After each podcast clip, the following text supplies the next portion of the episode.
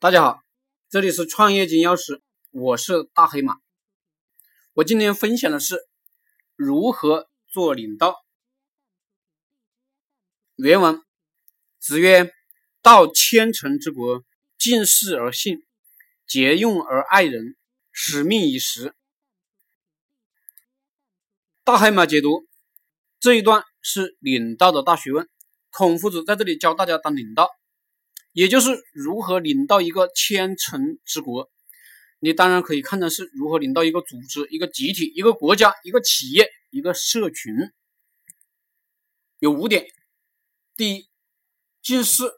什么是尽事？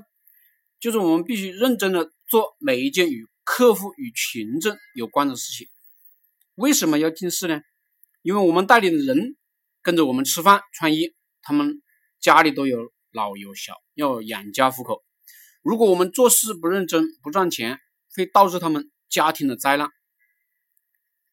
所以，领导者必须大量的思考、实践，认真的给大家找到一条路，一条有利于正人的路去走。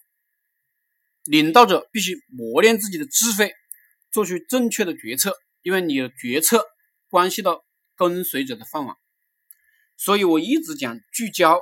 也就是你做的事情要极少，极度简化。为什么？因为领导不是神，不可能什么事情都懂。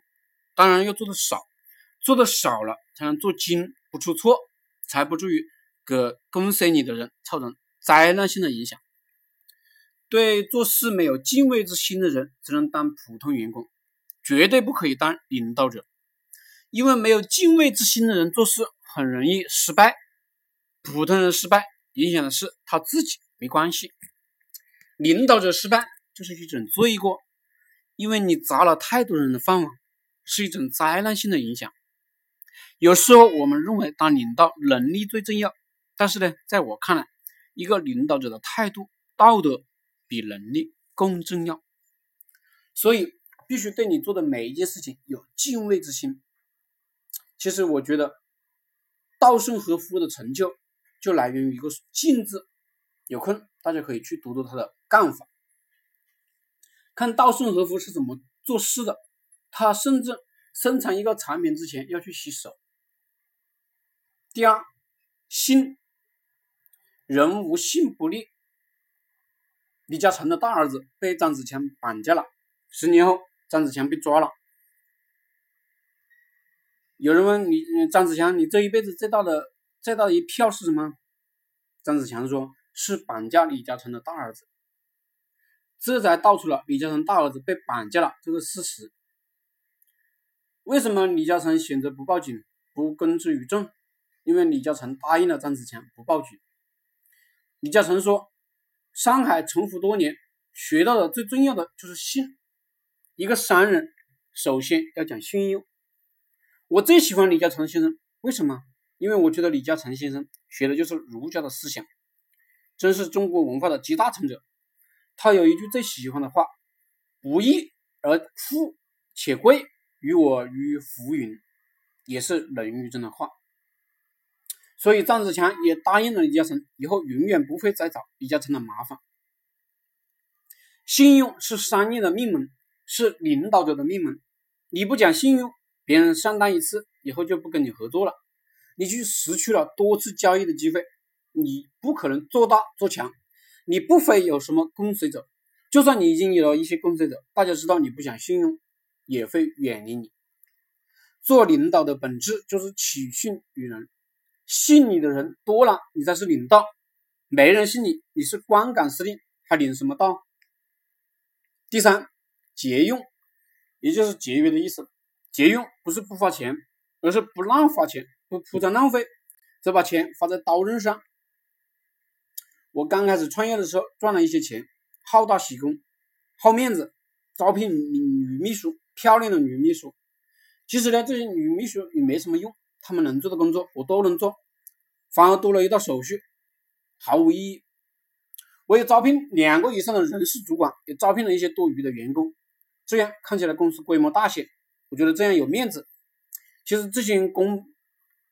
压根都用不上，看起来一大家子热热闹闹，但是呢，吃闲饭的人多了，人浮于事，这其实就是铺张浪费。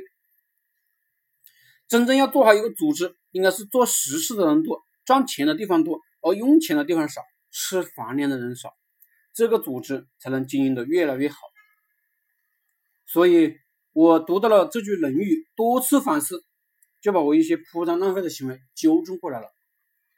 我看了一个曹万德的豪宅纪录片，我发现曹万德先生虽然有钱，但是也亲自去关掉一些不必要的电灯，说是要节约电。想想我自己，就经常开着一些不必要的电灯，通宵到天明，而且办公室的电脑甚至晚上也不关，这就是铺张浪费。大财富小积累，也就是你要从小地方去积累。你才可能有大的财富。我们老一辈的父母，他们虽然赚的少，但是呢，能拿出来很多现金。我们现在的年轻人看似挣得多，但是呢，是月光族，这就是因为没有节约的观念导致的。当有急事真需要钱的时候，还得找我们老一辈父母那里去拿。我认识一个老板，生意做得好，一年有几百万的收入，但是呢，这老板有一个不良的嗜好。喜欢找小三，听说还养了几个，后来被几个小三给拖垮了，因为这些小三的消费啊太惊人了。其实你们注意一下这方面的新闻，有很多人本来稳坐钓鱼台，都是由于铺张浪费、卯吃皇粮，把自己的资金链搞断裂了，最后身败名裂，甚至锒铛入狱，就是不懂得节用的道理。所以，我们认为。以领导者一定要量入为出，这也是老祖宗的智智慧。我有多大的能力吃多大碗饭，不超支，才能长久美好的生活下去。第四，爱人。古代有子民的说法，有为官者就是父母官的说法，不是让你把民政当成你的子女随意驱使，不是让你高高在上，而是说你要把大家当成你孩子一样。有耐心的对待他们，爱护他们。你是不是发自肺腑的帮助大家提高自己的精神境界？你是不是呕心沥血帮大家提高收入？你是不是真正对大家好？不是骗大家的钱财。只有你真正发自肺腑的爱大家，大家感受到了，自然会听你的，会跟着你干。若是你是一个冷血的，你只知道赚钱，而不是真心爱你的客户、爱你的跟随者，那么你这个领导者也会随时随地被人抛弃，并且大家并不会尽心尽力的跟着你干，你的事业也就做不大了。第五，使命以时。比如我做直播的时候，如果我在早上五点做，我相信基本没人来看。为什么？因为大家都在睡觉，时间对不上。我们现在是会做网络生意。早上很多人坐车赶公交、地铁，刷自己的朋友圈，就在摄取信息。这个时候你要准备好信息给这些人看，你不要在半夜人家都睡觉了，你再释放信息，这个时候呢没人看了。就是使命以时，使命以时的意思就是你不要耽误别人的正事，你要配合大家的时间，而不是大家配合你的时间。好了，谢谢。